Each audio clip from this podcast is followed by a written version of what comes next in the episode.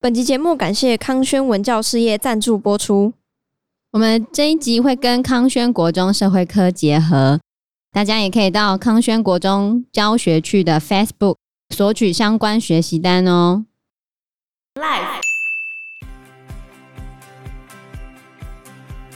后来那时候他老婆中间有一段时间去美国读书，他们两个还是继续在网络上聊天，聊到后面他老婆就决定要去伊拉克找他，而且他是在伊拉克的库德自治区。二零零七年的时候，你跟你的朋友说你要去伊拉克见网友，所有人都觉得他会被骗。对啊， Hello，大家好，我是 Joe。我是方娜，我是 Anna。而且叙利亚那一块真的是重灾区，它也是目前世界上非常复杂的地方。因为叙利亚的内战其实一直到现在都还没有完全的结束，然后那边里面有非常多不同的军队、不同的势力，那边有一些美军，美国的军队在那里，可是那些美军都还在偷他们的石油。那有叙利亚政府军，叙利亚政府军背后帮助他们的呢是俄罗斯的军队，好，所以俄罗斯帮助叙利亚政府军。那那边有所谓的叙利亚叛军，就是反抗政府军的军队，然后还有一些正在闹独立，顺便针对土耳其的库德族的武装部队。所以你看，一堆势力全部集中在叙利亚那边，真的是惨中之惨。光叙利亚西北部啊，西北部最大的城市叫阿勒颇，阿勒颇是叙利亚政府掌控的。除了阿勒颇，到了城市近郊以外，就是叛军掌握的。叛军亲土耳其，然后阿勒颇的政府军是跟俄罗斯比较好的。接着就会出现严重的问题。我现在要捐东西给叙利亚西北部的难民，我到底要捐给谁？我现在捐给政府，政府一定会运到阿勒颇嘛？嗯，叙利亚政府也是这样讲：你把东西给我，我再去分给现场的难民。问题是，政府军会给那些叛军物资吗？今天叛军拿到东西之后，就是要打叙利亚政府军的欸、那他就一定不会给他。反过头来说，这些叛军也不想拿政府军的东西，所以现在你等于你要捐东西给那些受灾的地区是很难的。而且叛军本身不是一支军队哦，它里面还分成好多不同的势力。虽然他们都亲土耳其，可是他们是不同的军队、不同的首领、不同的地盘，太复杂了吧？对吧？而且他们彼此之间有时候还会火拼，尤其是最被排挤的库德族军队，库德族几乎拿不到任何东西。然后土耳其就开放一条走廊，就是从土耳其运到叙利亚叛军的区域。即使是这个样子，他们还是不让库德族的叛军拿到任何的物资补给。因为土耳其不爽那些库德族要独立啊，然后旁边的叛军也是不给库德族叛军物资补给，好惨哦。所以多么复杂。嗯，联合国就说这是可能会变成人道救援黑洞，这还不算最惨。这几天我们台湾不是寒流吗？呃，那边也寒流，土耳其吗？对啊，土叙边境也是寒流。寒流到什么程度？物资要进去被大雪所阻，然后你还没算上一个问题，今天他们被埋在建筑物里面，天气冷，里面没有暖气耶，因为你已经被压在里面了。我能够延续我生命的时间更短了。对，哦会让你有可救能援时间缩得更短。原本黄金七十二小时嘛，就会变得更短，而且它当地还下起大雪哦。因为现在已经距离赈灾时间已经十天了，所以基本上现在已经很难啊呢。已经几乎没有办法了啦。我们的救难队回来之前就已经说，当地都已经传出一些臭味了，基本上都已经往生了吧？只是现在要把人找出来。一开始的时候是救援队进去抢救嘛，然后接着就是大规模的开挖，只要开挖下去，基本上就没救了。可是开挖的话也是要花很多钱啊，他们确定会挖吗？一定要开挖，不然你要怎么整理？哦，啊，你还是要把人找出来啊！我记得我们那时候维冠大楼最后也是开挖啊、那是开挖土机因为那些都瓦砾堆啦，哦。对啊，而且你压下来，假设全家都已经走了，那尸体谁来认？对耶，你可能也不知道那是谁啊。所以后续的问题都还是非常的多啊、目前两国合计需要援助的人有两千六百万人，两千六百万、一个台湾，那也太多了吧？其实很多灾民真的是没有收到任何东西，他们只能用塑胶布毯子，还有纸板在操场上睡觉。你是说土耳其还是叙利亚的？土耳其的叙利亚是你有些是进不去呢，对啊，因为是叛军，他们还在作战中啊。当地就是战火蹂躏了，已经柔肠寸断了，然后你现在再把它震下去，连救都没办法救啊。对啊，所以我觉得这地方实在是太惨了。惨上加惨。其实最惨的是当地的库德族啊。法娜知道库德族吗？我们之前有讲过，我们有是吧讲过吗？没有吗？还是缅甸那个是另外一个族叫呃嗯什么？罗兴亚人。哦 我们没有讲过，啊哦，好，那我没有讲过库德族，但是国中地理有上过啊，有有有有你们有旧版本有学生活动什么的，对对对有我对，记得库德族的人口有三千万哦，很多欸哎、可是它是世界上人口最多的无国家民族，嗯，它没有成立一个国家。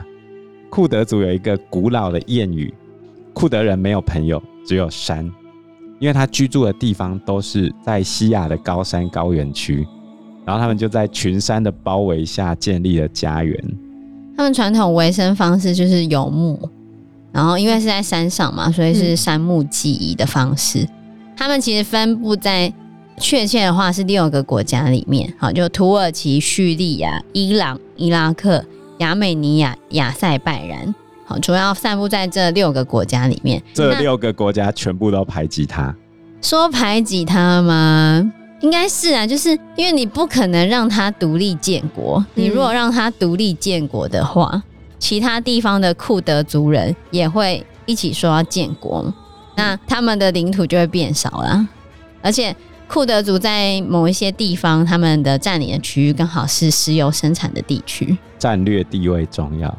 对，哦所以这也是为什么不可能让他们独立的非常大的原因。另外一个就是他们都在山上嘛，因为他们很多都内陆国家，那你在战争的时候，山上就是制高点，等于是一个比较重要的战略地点，那就更不可能让他们独立啊，就很困难了。既然提到了这个库德族问题，我们今天想要来引述一本书，这本书是在台湾的一个库德族人写的，叫做《库德的勇气》。对嗯哇，我觉得非常的有趣。最有趣的地方在他怎么来到台湾的。对啊，对，他其实是库德人嘛，但是他老婆是台湾人，嗯，然后作者叫做许善德，许善德是他的中文名字，他等于是来台湾读书之后，然后老师帮他取的名字，哦，然后许是他老婆姓许，所以就是跟老婆一起姓就对了。他跟他老婆，你猜猜看他们怎么认识的？你觉得要是你，你会怎么认识一个库德族的人？对吧、从台湾认识库德族人啊？这是他先过来读书，他们才认识，没有啊，库德族人就一定是困在当地啊。嗯，还是是他老婆去附近玩之类的吗？你会去那里玩吗？伊拉克，我不知道，我想不到他们是在网络上认识的，哦，有一种简讯，他跟你讲说我是来自于库德族的将军，然后 现在需要你的帮助，嗯请你汇款多少钱这样给我。你有看过这种好像类似有有的有诈骗新闻吧？有对，不是啊，他们是在网络上认识的，哦，就是据许善德他自己的说法，就是他跟他妻子他们是在 Skype 上面认识的，因为他们那时候两个人可能就是想要在网络上找人练习英文，然然后他们两，个英文都没有很好，哎、哦库德族是讲不得着自己的语言，哦，但是你要看他是在哪边的库德族，他是住在伊拉克的，嗯，所以他应该就是会讲自己的库德族的语言，然后再来的话就是讲伊拉克当地的语言。大部分的库德族是逊尼教派，嗯就嗯，是伊斯兰教嘛。对，然后他们就在网络上认识，就开始聊天，然后后面他们就想要约见面，然后约见面的时候啊，那他老婆要过去那边非常的困难，因为那时候就是距离现在十几年前，网络都还是算就还没有到现在这样。然后他老婆要去找他的时候，所有旁边的人都觉得他是被骗的。诈骗啊，一定是诈骗。听起那来个真的跟很伊拉像。克将军一样，或者是阿富汗对啊，将你军，认识一个网友在伊拉克，然后你要去找他。如果你朋友跟你说我要去绝对伊拉阻克止见网友，不可能，超危险的哎、对啊诈骗集团对啊啊稳当的，这百分之百是那个诈骗手法。那、这个是什么时候的事情？十年前吗？这是二零零几年的时候、哎，他们刚认识的时候是在二零零七年的时候认识的。哦，那也蛮久的哦。对啊，很久那时候就已经有这种简讯了哦、有啊， Skype 那时候已经有有啊 Skype 啦、哦我高中都已经有交网友了，好不好？哦还约是出来见面，你以为网络发展多久？啊 没有想到手机那时候，我们都是用电脑啊。哦，对啊而且我还记得那时候约网友的那个网络聊天软体是会跳漫画出来的，就是一格一格的漫画，然后你输入进去之后，它会跳在那个对话框里面。那是微软出的软体，但是我已经忘记叫什么名字了。 MSN 吗？不是不不是不 MSN，是 MSN 那时候都还没出，那你们第一次有手机是什么时候的事情？我高中的时候啊，那是哪一年？也是19大地震的时候。哦， 哎、我记得我九一大地震的时候，那时候还有抠机耶。是啊我，你是没有看过我刚好那些年我们一起追的女孩吗？我们跟她们差不多同年代，可是他那时候演到抠机吗？有吧？还是那是我的少女时代？我的少女时代有扣机我。的少女时代有对抠机有有，那那我就知道。好，我们都同年代了啦。我说我们跟刚好是在扣机接手机的时候，哦，对那我不知道抠机要怎么用。抠机要怎么用啊？就是你可以打电话去一个还会地有客方。服人员。对，没有，我后面的已经没有客服人员，我记得更早期有客服人员，然后你可以跟客服人员说你要留什么号码，然后那个你的号码就会传到那个人的扣机上面。以前就会发明很多数字 啊，比如说什么五二零一三一四啊，类似这样子。我爱你一生一世，啊那就只能留号码，还是可以留字只能只能留只能数留字。只能留数字，后来好像有文字的，我有点忘了。不然就是你就留你的电话给他。嗯后来开始出现手机嘛，就是可能在扣机上面留手机号码，然后那个人就可以打电话到你的手机。，我哦。们那时候是智障型手机啊对，我们的智障型手机你说折叠那种吗？就是都只有数字那种，还可还在玩贪食蛇，然后是黑白的，然后荧幕很小这样子。我们上课都在玩贪食 蛇，不要乱讲，那是你。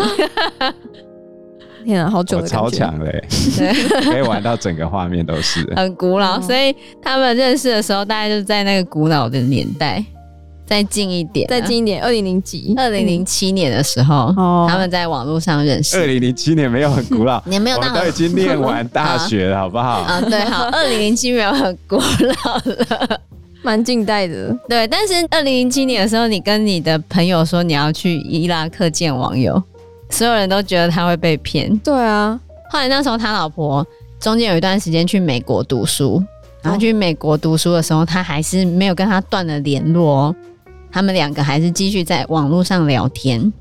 所以我觉得他那时候应该网络是 OK 的啊、因为苹果第一代是在二零零七年的一月九号发布的 Apple iPhone 第一代，哦，iPhone 第一代，哦那就是差不多在 iPhone 刚出来的时候认识的。所以他那时候应该有智慧型手机可以带着，应该有吧。然后他没有特别提到有没有智慧型手机，但是聊到后面，他老婆就决定要去伊拉克找他，而且他是在伊拉克的库德自治区。书里面有提到说，他要去伊拉克那边其实是非常困难的。第一个是我们台湾跟当地没有邦交，对，第二个是一九九零年代波斯湾战争结束之后，当地一直政局都不是很稳定，就是美国建立的亲美政府，据说比较贪腐，我也不知道，反正就压不住局面，地方上也时有叛军。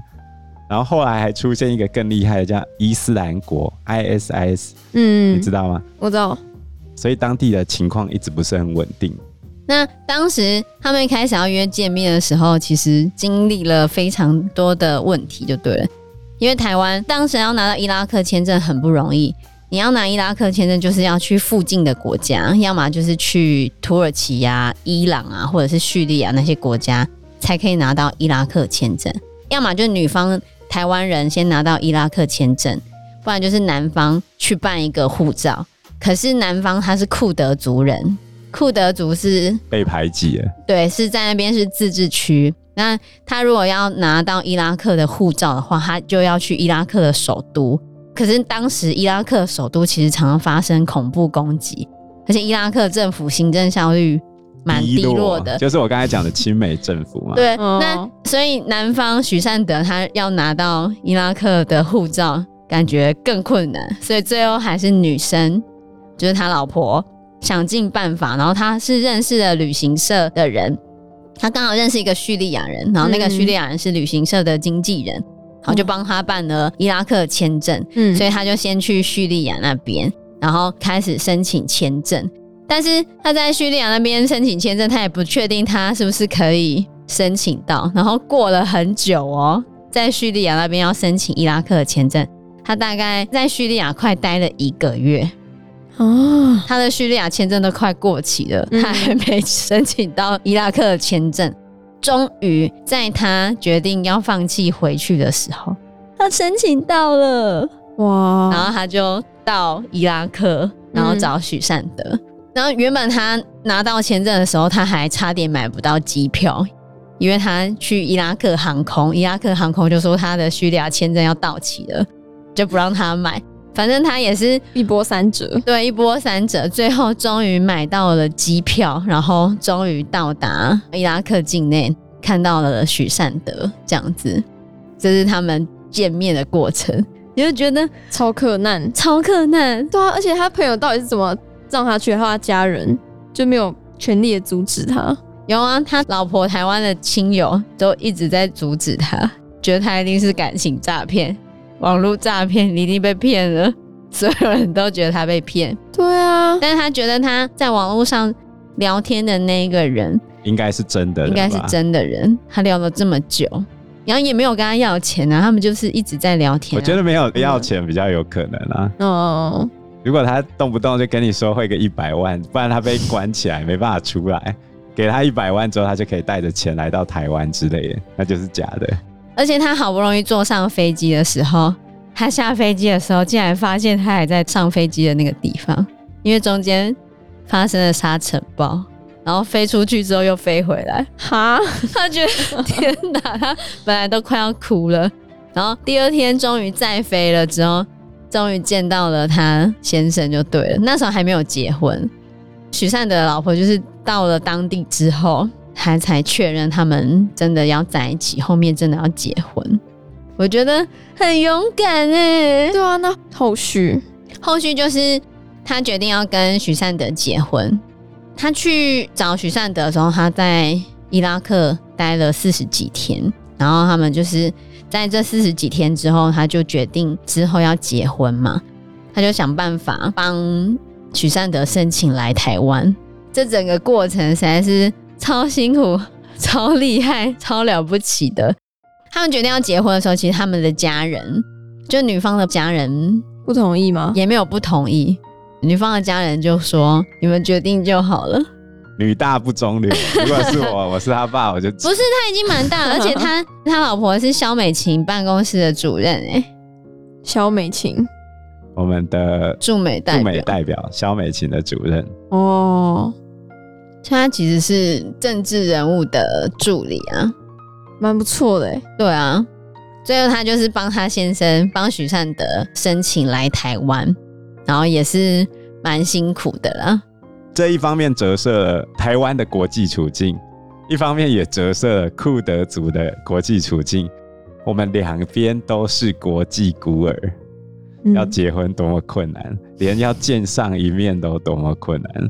后来他是怎么来到台湾的？其实应该好在他老婆是算政治圈的人，因为他最后是透过透过关系，靠关系透过黄伟哲，台南哦就是市现在长的台南市长，哦他当时是立委，有关系就没关系后。来他才能够取得台湾的签证，不然很难呢、啊，当时对台湾而言，伊拉克是特殊国家，嗯你要申请来台湾的签证是要特殊理由的。即便他说他是伊拉克里面的库德族人，可是台湾很多人根本就不知道库德族是什么东西呀、嗯，这样解释好了，库德族可能就像台湾，伊拉克可能就像中国，哦，有没有？他哦们一直想要独立，他们现在也是实质自治的状态，嗯，但是伊拉克不给他们独立，所以他们两边一直在交战。